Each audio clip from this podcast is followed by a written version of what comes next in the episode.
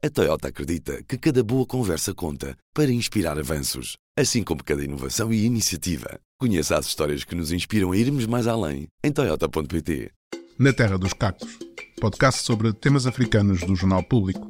Elise Macamo e eu, António Rodrigues, discutimos quinzenalmente às quartas-feiras os assuntos de África. Porque, eh, se como dizia o poeta moçambicano Eduardo White, os países africanos são hoje os grandes cacos e os pequenos cacos dos sonhos que eles partiram ontem, então todos devemos refletir a melhor forma de os colar. Mais uma vez, bem-vindo a este podcast sobre temas africanos que chega ao décimo episódio. Neste Na Terra dos Cacos, que apesar de ser o décimo e apesar do fascínio da humanidade pelos números redondos, é tão especial como os outros anteriores ou como os que vêm à frente, eu e o professor Elísio Macampo vamos conversar, na primeira parte, sobre o conflito no leste da República Democrática do Congo e o envolvimento do Ruanda, um país que tanto pode ajudar a combater os insurgentes no norte de Moçambique, como alimentar os insurgentes no seu gigante vizinho, mesmo sendo 89 vezes mais pequeno que o Congo e 30 vezes mais pequeno que Moçambique. O outro tema sobre o qual nos debruçaremos nesta primeira parte prende-se com a crise política no Senegal, um país habituado a ser um exemplo democrático em África e que vem sofrendo desde o presidente Abdoulaye Wade dos mesmos pecados que outros países africanos a tendência dos políticos para se quererem perpetuar no poder. No entanto, parece que as instituições democráticas e o povo senegalês vão conseguir travar os excessos hiperpresidencialistas de Macky Sall. O Conselho Constitucional anulou a decisão do presidente de adiar as eleições e parece que as presidenciais vão mesmo acontecer. Já não na data prevista de 25 de fevereiro, mas em março. Na segunda parte, no nosso habitual espaço de entrevista, vamos conversar com o jornalista angolano Xavier de Figueiredo autor de um novo livro sobre o fundador da UNITA, chamado Savimbi, um homem no seu martírio, editado agora em Portugal pela editora Guerra e Paz. Na terceira e última parte, como habitualmente, deixamos algumas sugestões. Venha daí conosco. O conflito no leste da República Democrática do Congo agudizou-se nas últimas semanas, com combates entre as forças governamentais e os rebeldes do movimento 23 de março, ou abreviadamente M23, em torno de Sake, uma cidade estratégica que controla a Estrada Nacional número 2, que liga o resto do país a Goma, a capital do Kivu Norte, situada entre o Ruanda, o Lago Kivu e a Floresta. O M23 é apoiado pelo Ruanda, dizem as Nações Unidas, dizem os Estados Unidos. Kigali tem negado sempre, apesar das provas em contrário, que apoia o grupo composto maioritariamente por rebeldes Tutsis, a etnia que esteve do lado das vítimas do genocídio do Ruanda, que em abril faz 30 anos e que é também a etnia do presidente ruandês Paul Kagame. O exército congolês denunciou que o Ruanda esteve por trás de um ataque com drone ao aeroporto de Goma na semana passada. Num comunicado publicado este fim de semana, o governo ruandês denunciou a existência real de uma ameaça à sua segurança e mostrou-se disposto a fazer tudo para defender a sua segurança, inclusivamente com ataques aéreos contra o seu vizinho. No meio deste tudo, não podemos esquecer duas coisas. Primeiro, a imensidão da República Democrática do Congo, o segundo maior país africano em termos de área, a sua falta de infraestruturas rodoviárias e deficientes instituições de Estado. Em segundo, os recursos minerais da região de Kivu, rica em estanho, coltan ou columbita tantalita, fundamental para a indústria eletrónica, urânio e ouro, entre outros. Se isto juntarmos um país com ambições internacionais como é o Ruanda de Kagame, com um exército forte capaz de combater os insurgentes no norte de Moçambique em nome da França, e ameaçar o seu gigante vizinho e ao mesmo tempo ter uma diplomacia de qualidade a ponto de se tornar parceiro do Reino Unido para a sua polémica política para a migração e de ver Portugal elogiá-lo com denodo por ser um país que presta muita atenção ao continente africano e um protagonista de primeira importância. As palavras são do Ministro dos Negócios Estrangeiros português, João Gomes Cravinho, numa visita oficial a Kigali na semana passada. Tendo-me alongado nesta introdução ao tema, passo já a palavra para si, Elísio, como olha para a situação na, RD, na República Democrática do Congo e, sendo moçambicano, como vê a intervenção internacional do Ruanda? Bom, a situação é naturalmente uh, preocupante e preocupa, uh, é por um lado, o, o fato de não haver ainda uma grande consciência por parte da comunidade internacional uh, sobre o perigo que o Ruanda de Kagame representa para a estabilidade não só da região, mas também do próprio continente africano. Né? Ele continua a gozar de uma grande aceitação eh, por parte das potências mais importantes no que diz respeito à África. E, claro, isso tem muito a ver também com a memória uh, do genocídio, que completa, conforme o Antônio disse, uh, 30 anos neste ano de 2024. Agora, o outro aspecto que me parece importante referir aqui e que talvez não mereça muita atenção na nossa abordagem do Ruanda é, a própria questão do desafio de construção de Estado em África. E aqui levantam-se várias questões. Uma tem a ver com o tamanho. Né? Muitas vezes a gente fica impressionada com o fato de um país tão pequeno, do ponto de vista territorial, como o Ruanda, uh, ser capaz uh, não só de criar imensos problemas a um gigante como a, República Democrática do Congo, como também ser capaz de ir a, em socorro de um outro país muito longe das suas fronteiras, que é o caso de Moçambique, meu país de origem. E aí entram talvez questões mesmo de análise política que tem a ver uh, com a forma como o tamanho na formação de Estado pode constituir uma grande vantagem. Né? Uh, é sempre muito mais fácil governar bem uh, um país com dimensão territorial reduzida, como o Ruanda, do que governar bem um país grande como a República Democrática do Congo. E é bom nunca esquecer que o Ruanda tem uma tradição de centralização do poder que é muito mais antiga no continente africano, o, que sempre fez com que o Ruanda sempre tivesse uma burocracia muito eficiente. É só ver também a forma como o genocídio uh, foi feito, é reveladora uh, de, desse fato muito importante que tem a ver com a própria o, o, grau de burocratização uh, do, do, país. Portanto, Ruanda não ficou eficiente com Kagame, o Ruanda já era eficiente antes do genocídio, já se falava do Ruanda como uma espécie de Suíça de África, justamente para destacar esse fato. Agora, outro aspecto é que nós temos estados que não são resultado necessariamente de processos internos de consolidação do próprio Estado, como, por exemplo, aconteceu na Europa. Né? Os Estados europeus são o resultado de processos internos de consolidação. Uh, os Estados africanos são Estados herdados. Uh, e é natural que esses países tenham muitas dificuldades uh, em se impor, que os seus estados, as suas instituições estatais tenham muita dificuldade de se impor. E, de facto, é o que a gente vê, é o que a gente vê no Congo, é também o que a gente vê em Moçambique. Então, eu queria destacar esses dois pontos. por um lado, o, o fato de ainda não haver consciência de que Ruanda constitui um grande perigo para a estabilidade política do continente, como também esta questão da própria formação do Estado eh, do ponto de vista histórico, que tem que ser trazido à colação para melhor apreciação do que a gente está neste momento eh, a ver. Então, o que a gente está a ver neste momento é uma espécie de consolidação do Estado ruandês através da desestabilização de outros. Uh, é, é, simplesmente isso aí, que são coisas que a gente viu no processo de formação de outros Estados, sobretudo na, na história política, uh, na história política europeia. Agora, o grande problema disso é que, a curto prazo, a instabilidade na, no Congo garante eh, a estabilidade do Ruanda, a curto prazo. Mas a médio e longo prazo pode ser um grande problema para o próprio Ruanda. Sobretudo se nós tivermos em conta que Kagame não vai viver para sempre. E o tipo de controle que ele tem sobre o Estado eh, pode ser alguma coisa que o seu sucessor não vai conseguir manter né, por todo um conjunto de circunstâncias, apesar de toda essa história conhecida de burocratização do próprio Ruanda.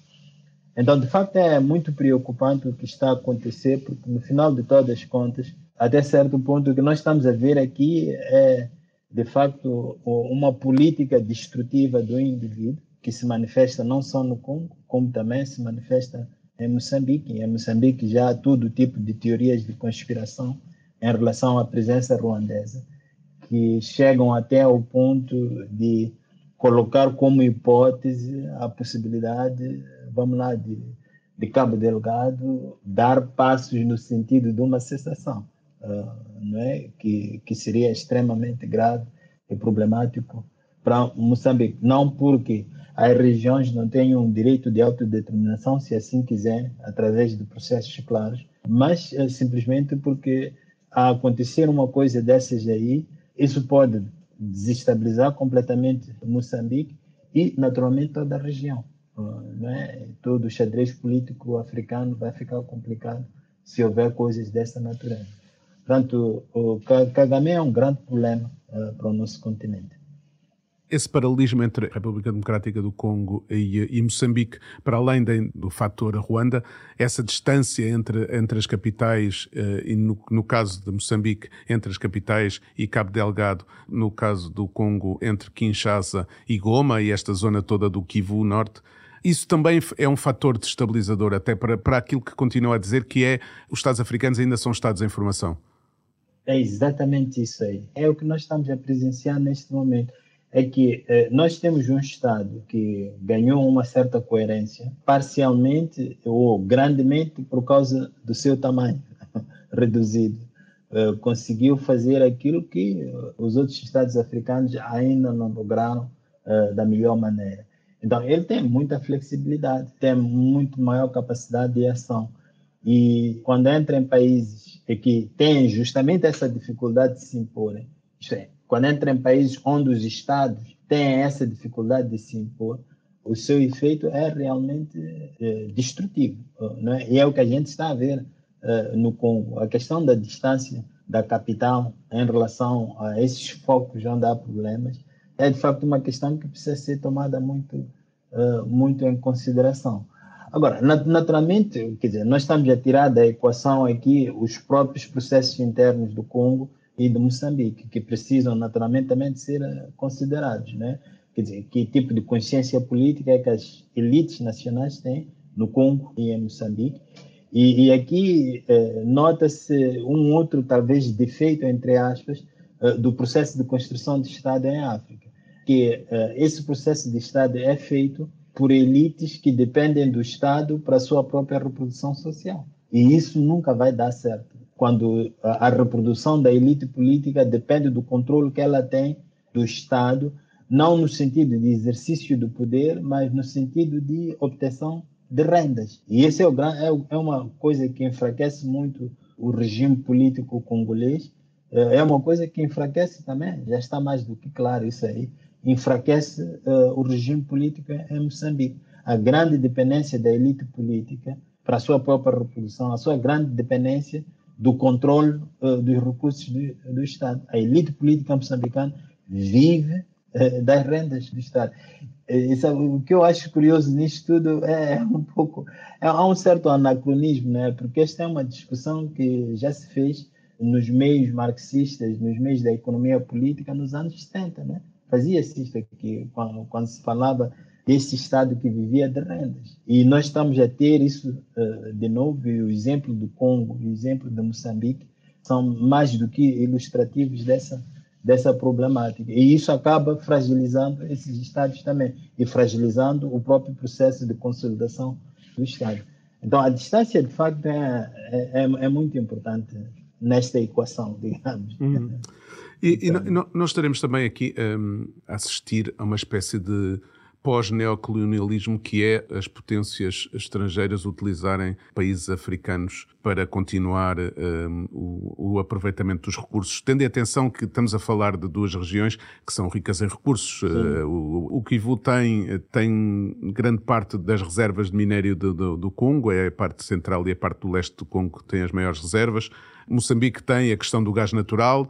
Não estaremos aqui a, a, a também isso, ou seja, o Ruanda ser o, aquilo a que os ingleses chamam o proxy nesta, neste novo neocolonialismo? Sim, eu tenho muitas reticências em relação uh, a essa abordagem. Não porque ela não faça completamente sentido, mas porque ela tem um pouco o condão de desviar a atenção das elites políticas e intelectuais africanas uh, do que realmente está em causa nisto.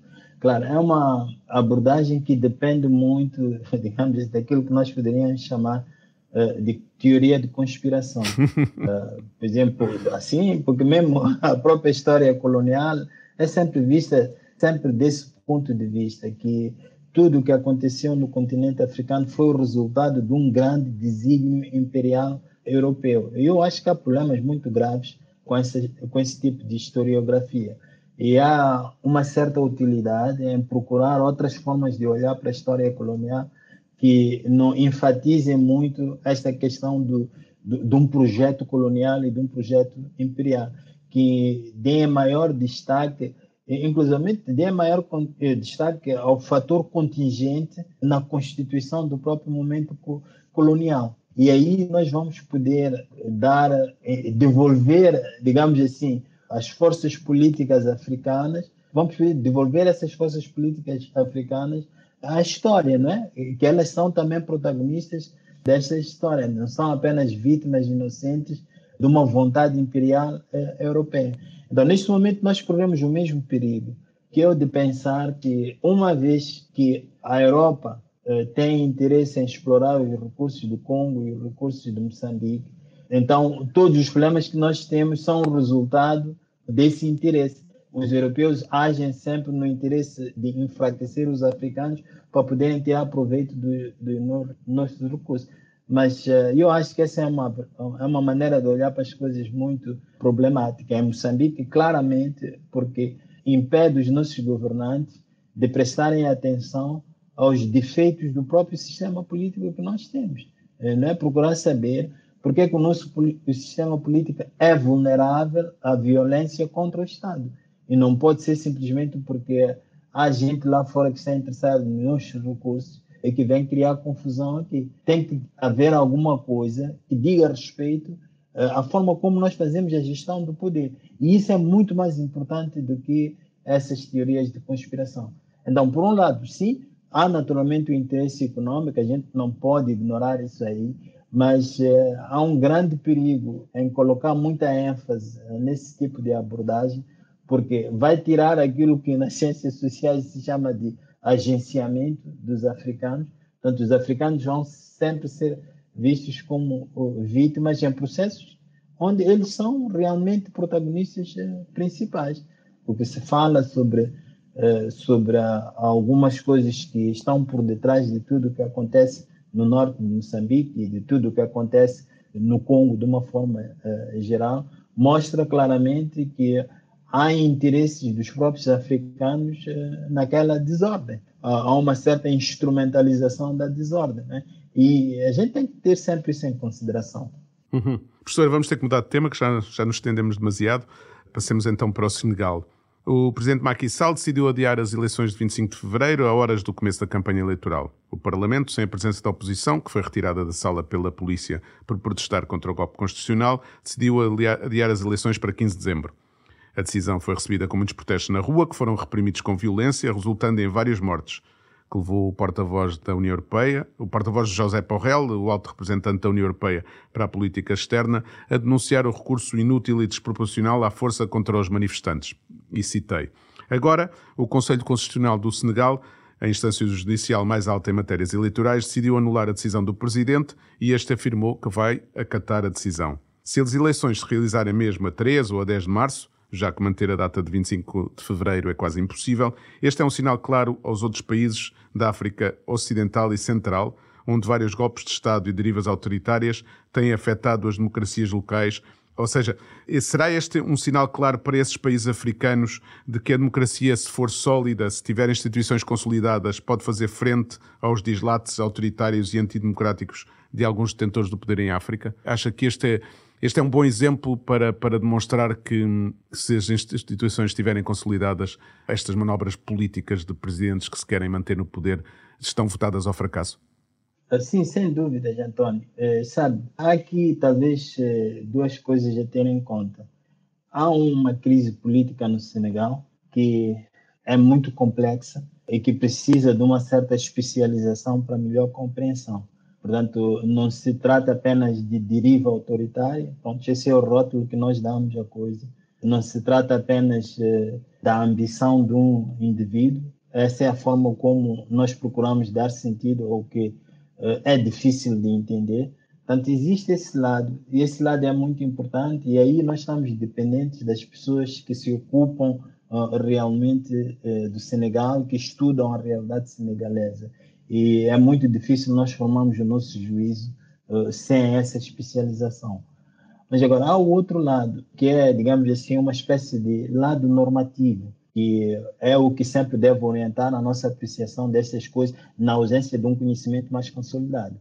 Então, o que nós vemos eh, com a atitude do Conselho Constitucional é, de facto, uma ilustração de como é que as coisas podem ser, né? Porque muitas vezes as pessoas pensam que a democracia significa ausência de conflito, quando na verdade a democracia está lá para ajudar a, a resolver conflitos, né? E a democracia produz os seus próprios conflitos, mas ela também produz os mecanismos para que esses conflitos sejam uh, resolvidos. Então, o que nós vemos no Senegal é, de facto, essa encenação dos atributos normativos da, da própria democracia. E que eu achei particularmente interessante eh, no acórdão, eu estive a ler o acórdão na semana passada, logo que ele saiu, e o que eu achei interessante foi eh, a própria argumentação, quando eh, eles apelaram ao princípio de segurança jurídica para dizer que não se devia adiar aquelas eleições, e, e essa segurança jurídica tem a ver com o fato de ninguém ter autoridade para estender um mandato uh, presidencial. Né? E é o que teria acontecido se uh, as eleições fossem acontecer em dezembro. Né? Agora, por que, que eu acho isso aí importante, este apelo ao, eh, a esse princípio jurídico? É porque ele introduz na esfera pública senegalesa um outro nível de discussão sobre problemas políticos. Não é aquele nível de reduzir as coisas, autoritarismo, ambição pessoal e não sei quanto, mas é aquele nível de, de uma reflexão adulta que se faz ao nível do poder normativo das, das instituições. Isso é muito bom. Uh, e isso tem também a possibilidade eh, de cortar as pernas aqueles que pensam que não é possível eh, resolver os problemas políticos africanos sem recurso à violência que é o que uh, aqueles três países uh, na África Ocidental estão a fazer, que é o que este país onde eu me encontro agora, o Gabão, também está a fazer, né? Porque estamos aqui num estado de exceção, aqui em Libreville, aqui na, na Gâmbia, resultado também do recurso à violência para abordar problemas políticos. Né? Então, é de facto uma boa coisa a decisão do Conselho Constitucional senegalês. O Felwin Sarr, o intelectual senegalês, autor, entre outras obras, de Afrotopia, numa entrevista à revista Jeune Afrique, diz que, e passa a citar, em África, em geral, e mais ainda no Senegal, os poderes políticos instalados entravam metodicamente a maturação e a autonomização das instituições que os deviam controlar. E que Macky Sall, e agora cito outra vez, nunca teve a intenção de respeitar as instituições, de renunciar, de partir em paz só se importa de manobrar para manter a sua família política no poder sem ter em conta a vontade dos senegaleses. O professor acha que esta é uma, é uma interpretação muito, ou seja, muito redutora daquilo que, está, daquilo que está a passar no Senegal?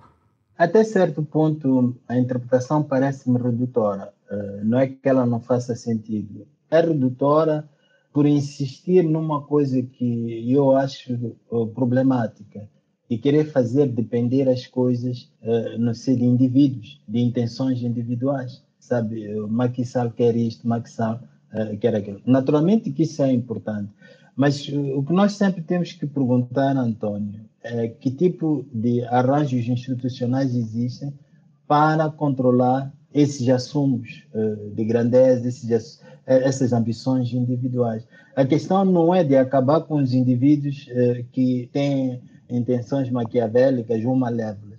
A questão é de sempre procurar saber que tipo de instituições é que existem e como é que essas instituições funcionam para que saibam lidar com a natureza humana, que é boa e má, né?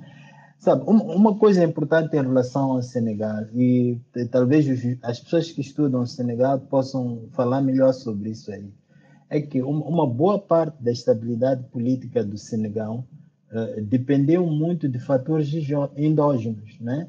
E quais foram esses fatores endógenos? Foram todos aqueles que estão relacionados com a importância que as fraternidades têm, as irmandades islâmicas uh, têm dentro do Senegal.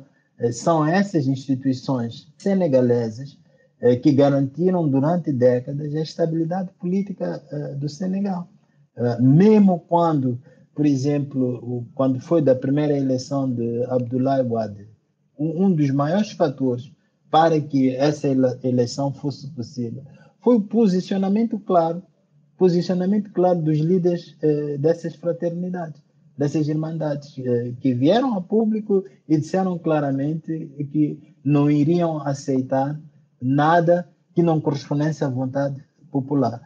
Agora, eu pergunto-me, e não sei muito sobre o assunto, mas pergunto-me se parte desta crise senegalesa não tem a ver também com um provável enfraquecimento dessa autoridade tradicional que existe no Senegal. E que, por exemplo, mais do que qualquer outro uh, chefe de Estado senegalês, Macky Sall parece uma pessoa que está fora do controle dessas eh, fraternidades. Não é o caso, por exemplo, de Abdoulaye Wade, não é o caso de Abdou Diouf e, e todas essas outras pessoas. Então, há este aspecto também que é preciso ter uh, em consideração. Na, naturalmente, que outra coisa que a gente vê no Senegal, e é muito, muito interessante mesmo, e encorajadora, é o alto nível de consciência cívica, não é? a vontade que as pessoas têm de ir à rua, os protestos que as pessoas fazem, a vontade que os políticos têm de se opor claramente a esta perversão, digamos assim, eh, das instituições. Então, isso também é muito interessante. Portanto, eh, sim, há de facto o lado pessoal, o lado individual, mas eu não acho prudente enfatizar isso aí eh, dessa maneira. É preciso sempre destacar o papel que as instituições podem representar para a estabilização, para o controle, digamos assim, da natureza humana. Vamos ter que ficar por aqui nesta primeira parte. Vamos a seguir a ter a nossa entrevista com uh, o Xavier Figueiredo e depois teremos a terceira parte.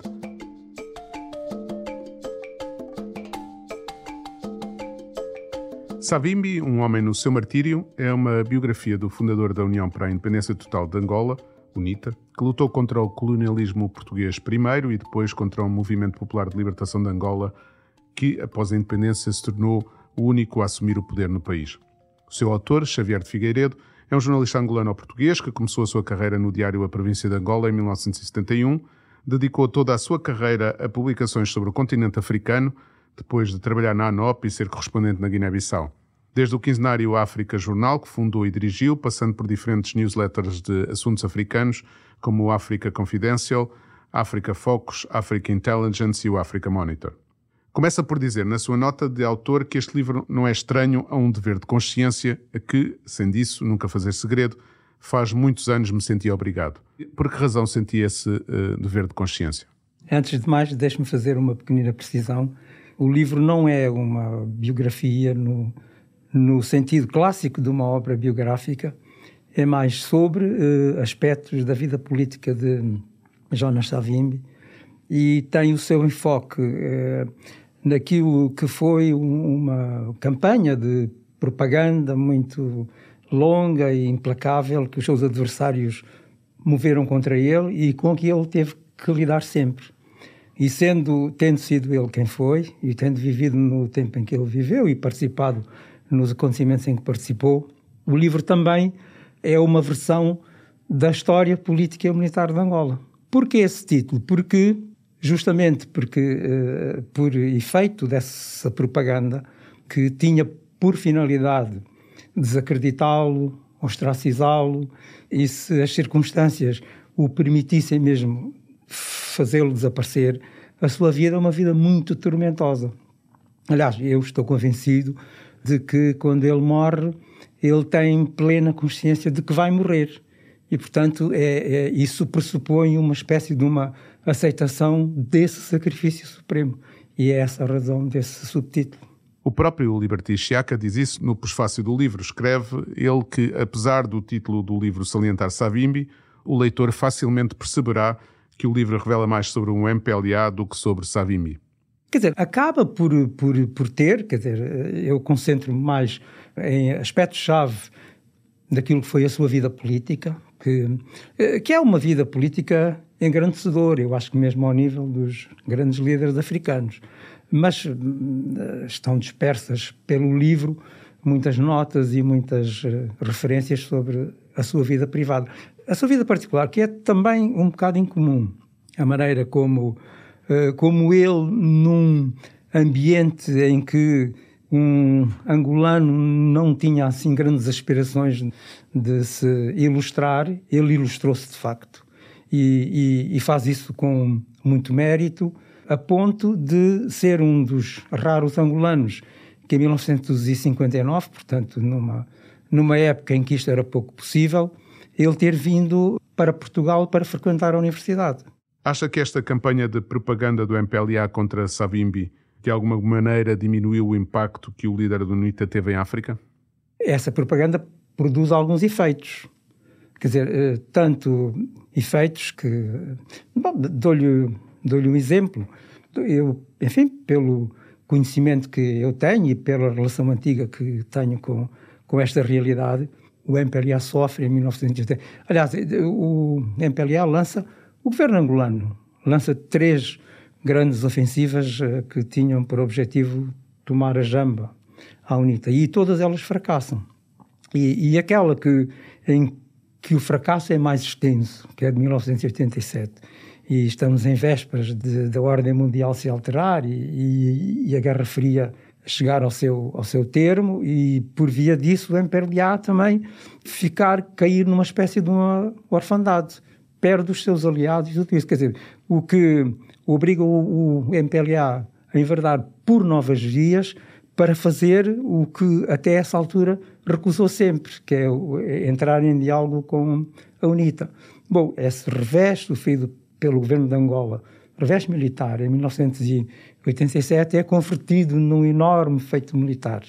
Portanto, isto é revelador de uma realidade que é uh, a presença constante da propaganda na política do MPLA. Agora, uh, se produziu efeitos muito danosos para o Savim, em parte sim. Ele, ele acaba por.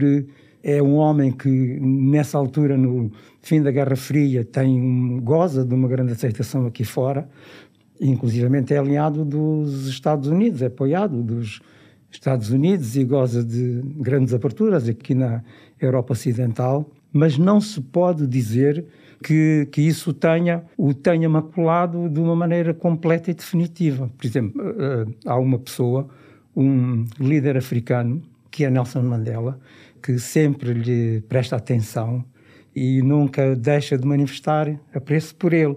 Outro que faz isso, e esse processo eu conheço bastante bem, embora de uma forma menos ostensiva, portanto é mais recatado, é o próprio Samora Machel.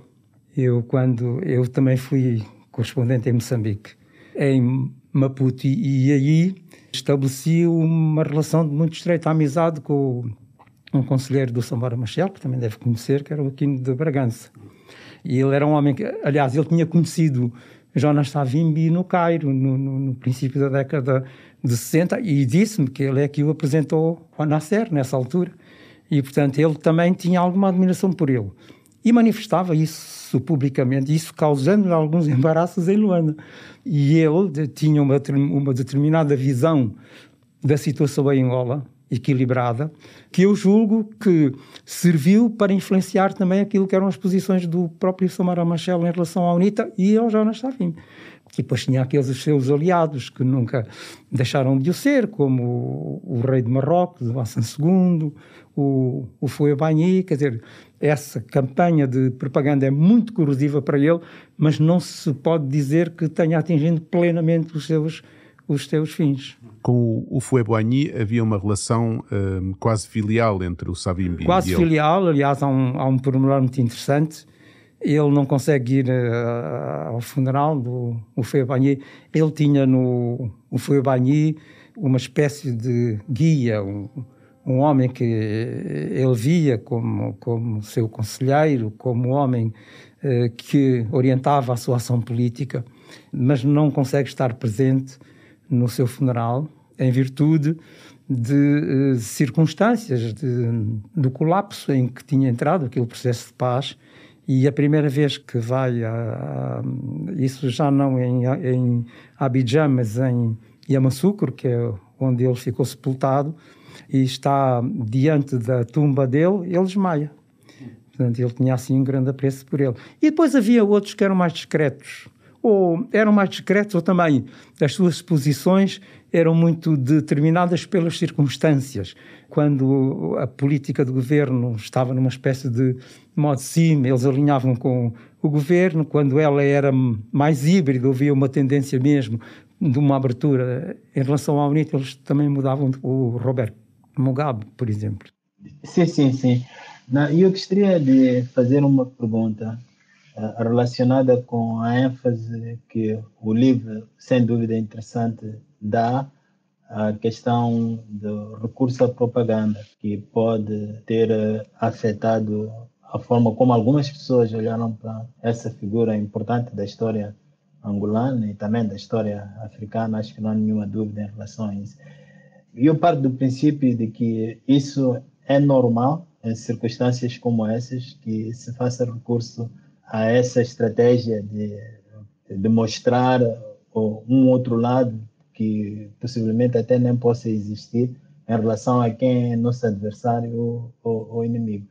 Mas o que me parece ainda mais interessante é saber o que uh, este retrato que se faz dessa figura hoje pode significar para a apreciação daquilo que se passa em Angola hoje. Porque é que é necessário que a gente apresente uma outra imagem dessa figura, que a gente exponha o que os outros tentaram colocar como sendo, digamos assim, a imagem correta, entre aspas, dessa figura. Por que é que é importante hoje que a gente tenha uma outra percepção de Jonas Savimbi.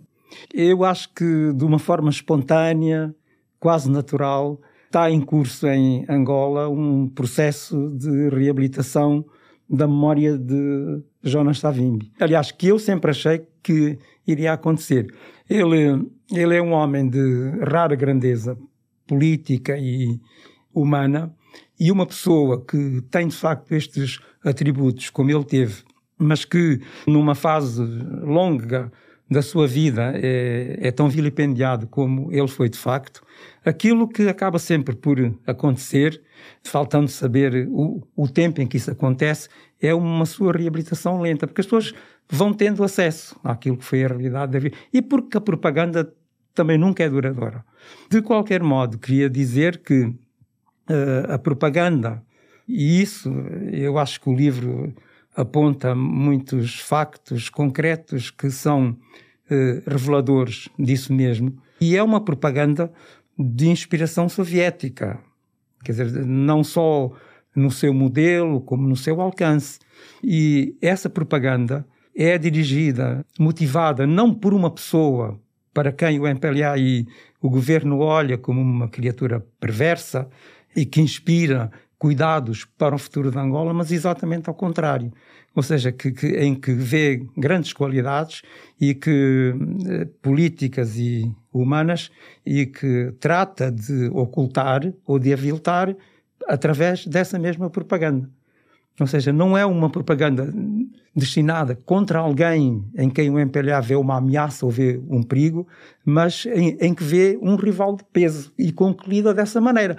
Eu acho que, o, eu quando disse há pouco uma propaganda de inspiração soviética, a linha da propaganda do, do MPLA contra Jonas Savimbi, e também é uma propaganda, aquilo que se chama de espectro largo, quer dizer, que tem muita desinformação, tem muita componente securitária, mas a campanha de propaganda do, do MPLA contra Jonas Savimbi faz lembrar muito a campanha de propaganda do, do, do, do Stalin contra o Trotsky, que é muito destrutiva, muito destrutiva.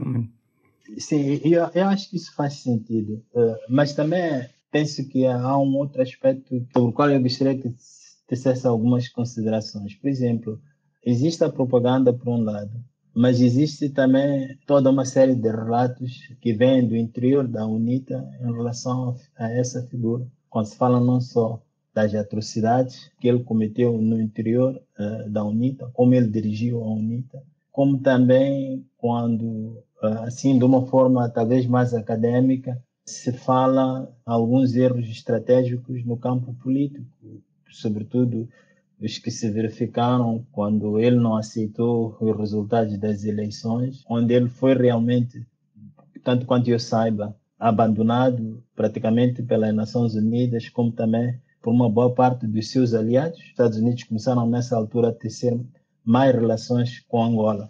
Penso que é preciso considerar, de facto, como, conforme diz, eh, esta questão da propaganda que é feita pelos seus adversários, mas já também a própria figura, os contornos da própria figura, que podem ter contribuído para comprometer a percepção que o público tem dessa pessoa.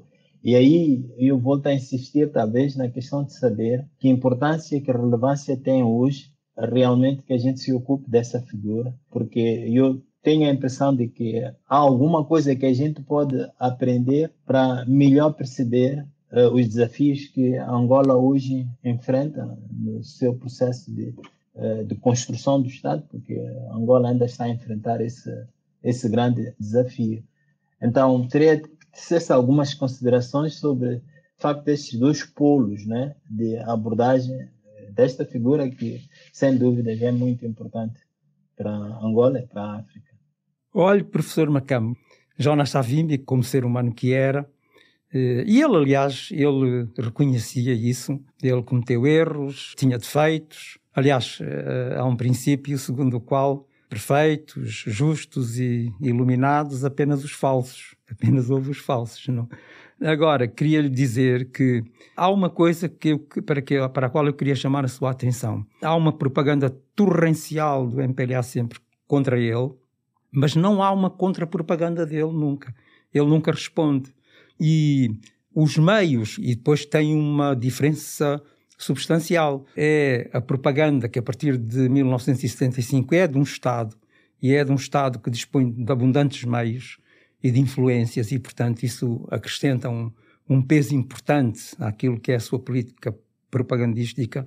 E a UNITA está muito mais condicionada e não tem essa vocação. E quando, quando referiu que aquilo que uh, também contribui para, para chamuscar Jonas Savimbi também provém de testemunhos de quadros da UNITA que com ele romperam.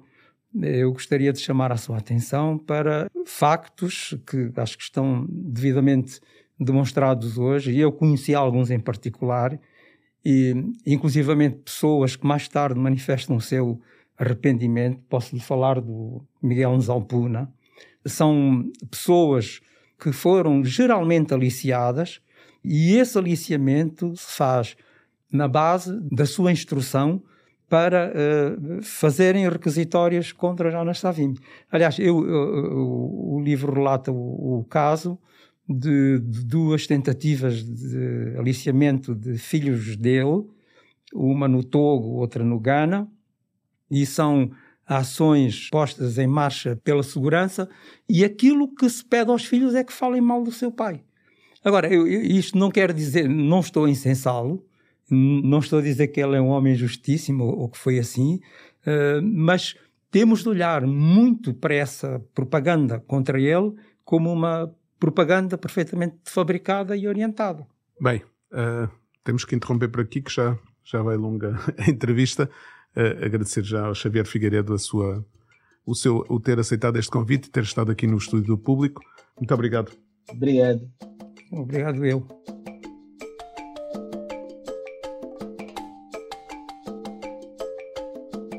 Encerrada a segunda parte, vamos finalizar este episódio 10, como é habitual, com as nossas sugestões. O que nos traz hoje, professor?